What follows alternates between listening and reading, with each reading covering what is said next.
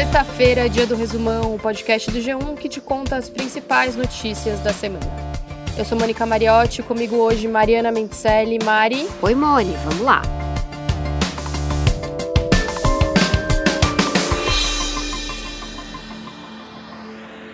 Essa semana foi marcada por uma história muito, muito triste, que é o retrato do que acontece com milhares de crianças no Brasil.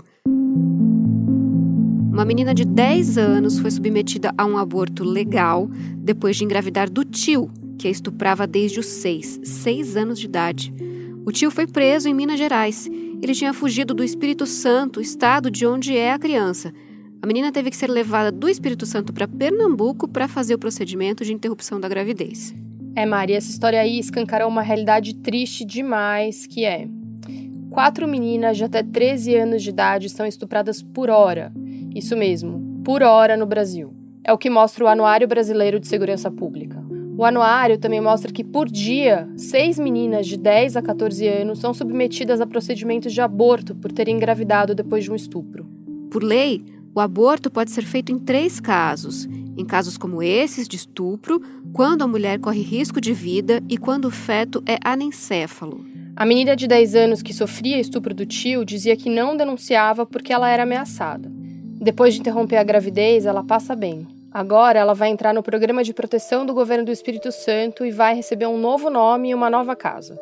Nessa história, YouTube e Twitter barraram as contas da Sara Giromini, aquela ativista de extrema-direita que expôs o nome da criança vítima de estupro, que é um crime, né, previsto no Estatuto da Criança e do Adolescente. Ainda falando nisso, teve uma professora de São Paulo que disse que a criança não foi violentada. Essa professora acabou sendo demitida da escola. Agora é torcer para que a criança supere essa experiência horrível e traumática. Bom, mudando de assunto, a corrida pelo desenvolvimento da vacina contra o novo coronavírus continua a todo vapor. Aqui no Brasil, a Anvisa, a Agência Nacional de Vigilância Sanitária, autorizou que mais uma vacina vá para a fase 3 de testes, a etapa de testes em humanos, que serve para comprovar a segurança e a eficácia da imunização. Essa é a quarta vacina autorizada pela Anvisa para fazer testes no país. E ela está sendo desenvolvida pela Janssen Pharmaceuticals, do grupo Johnson Johnson. Ainda não foi informada a data de início dos testes, que depende da aprovação do Conselho Nacional de Ética em Pesquisa, que é o órgão do Ministério da Saúde responsável pela avaliação ética de pesquisas clínicas no Brasil. Também não há informações se os testes vão ser restritos a profissionais de saúde.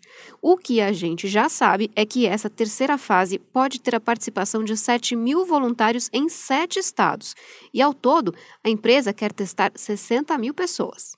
Agora, sobre a pandemia no Brasil, a gente é o segundo país em casos e mortes, né? atrás apenas dos Estados Unidos o contágio continua acelerado nos estados. Nessa semana, a gente passou dos 3 milhões e 500 mil infectados. São mais de 112 mil mortos pela Covid-19. Só nessa última semana, mais de 7 mil pessoas morreram. E mais sobre a pandemia, Mone, em São Paulo, um mapeamento feito pela prefeitura apontou que mais de 64% das crianças infectadas pelo coronavírus na cidade são assintomáticas e 16% já tiveram contato com o vírus. Esse resultado fez com que a prefeitura suspendesse o retorno das aulas presenciais que estava previsto para setembro aqui na capital paulista. Outro dado importante do mapeamento: mais de 25% dos alunos contaram que moram com pessoas que têm mais de 60 anos de idade, consideradas grupo de risco para a doença. Primeiro, o falecimento foi da minha mãe, no dia 12. É, logo após, a minha avó. Em seguida, o meu tio. Depois, o meu avô e por último, minha tia. O relato que você acaba de ouvir é da Thais Aparecida da Silva, filha da primeira vítima de Covid no Brasil. Ela perdeu cinco familiares para a doença em um período de 50 dias.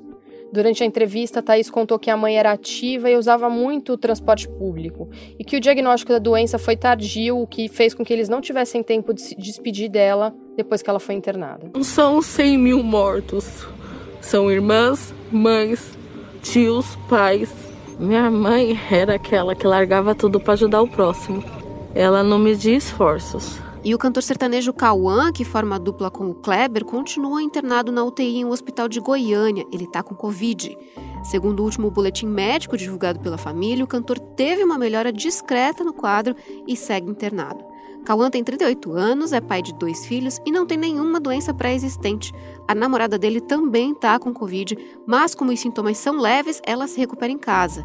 Cauã faz dupla com o amigo de infância. A gente espera aqui, meu irmão, pra gente poder voltar pros palcos e você poder passar toda essa alegria que é a sua marca.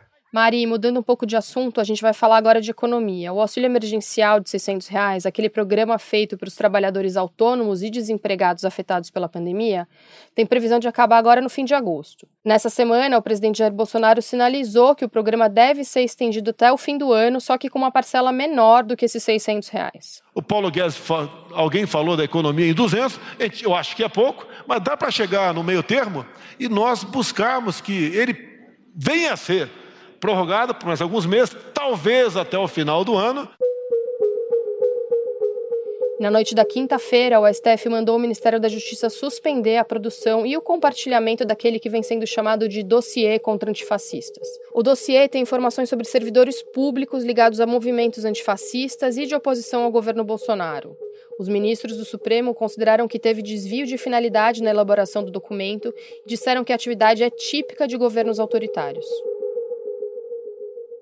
E o Jornal Nacional teve acesso aos extratos bancários da quebra de sigilo da loja de chocolates do senador Flávio Bolsonaro, do Partido Republicanos. Ele está sendo investigado pelo Ministério Público do Rio de Janeiro no esquema da rachadinha, quando Flávio era deputado na Alerj. O documento revela que entre março de 2015 e dezembro de 2018, a loja do senador recebeu mais de 1.500 depósitos em dinheiro, e entre esses depósitos, vários foram feitos de forma fracionada e sucessiva, com valores repetidos. O fato desses depósitos terem sido feitos de forma fracionada despertou a suspeita de ocultação da origem do dinheiro.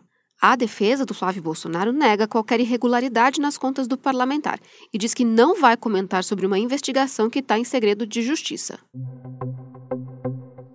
Agora é oficial: Joe Biden é o candidato democrata para disputar a presidência dos Estados Unidos contra Donald Trump.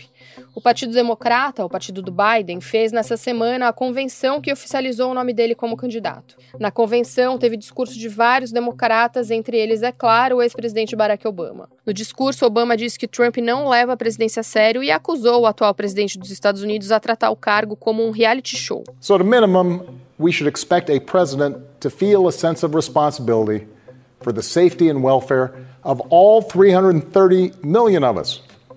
Regardless of what we look like. Kamala Harris também foi oficializada como candidata a vice-presidente pelo partido. No discurso que ela fez, a Kamala lembrou as vítimas da pandemia e disse que o vírus atinge a todos, mas principalmente os latinos, indígenas e negros, e alertou: Não há vacina para o racismo.